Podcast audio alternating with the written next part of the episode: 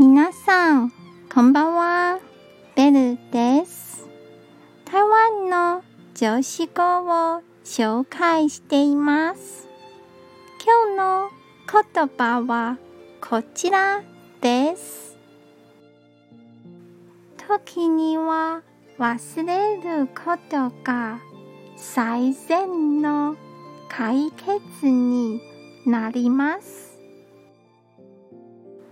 時には何も話さないことが最善の言葉になります。今日も一日お疲れ様でした。ゆっくりお休みくださいね。じゃあ、またね。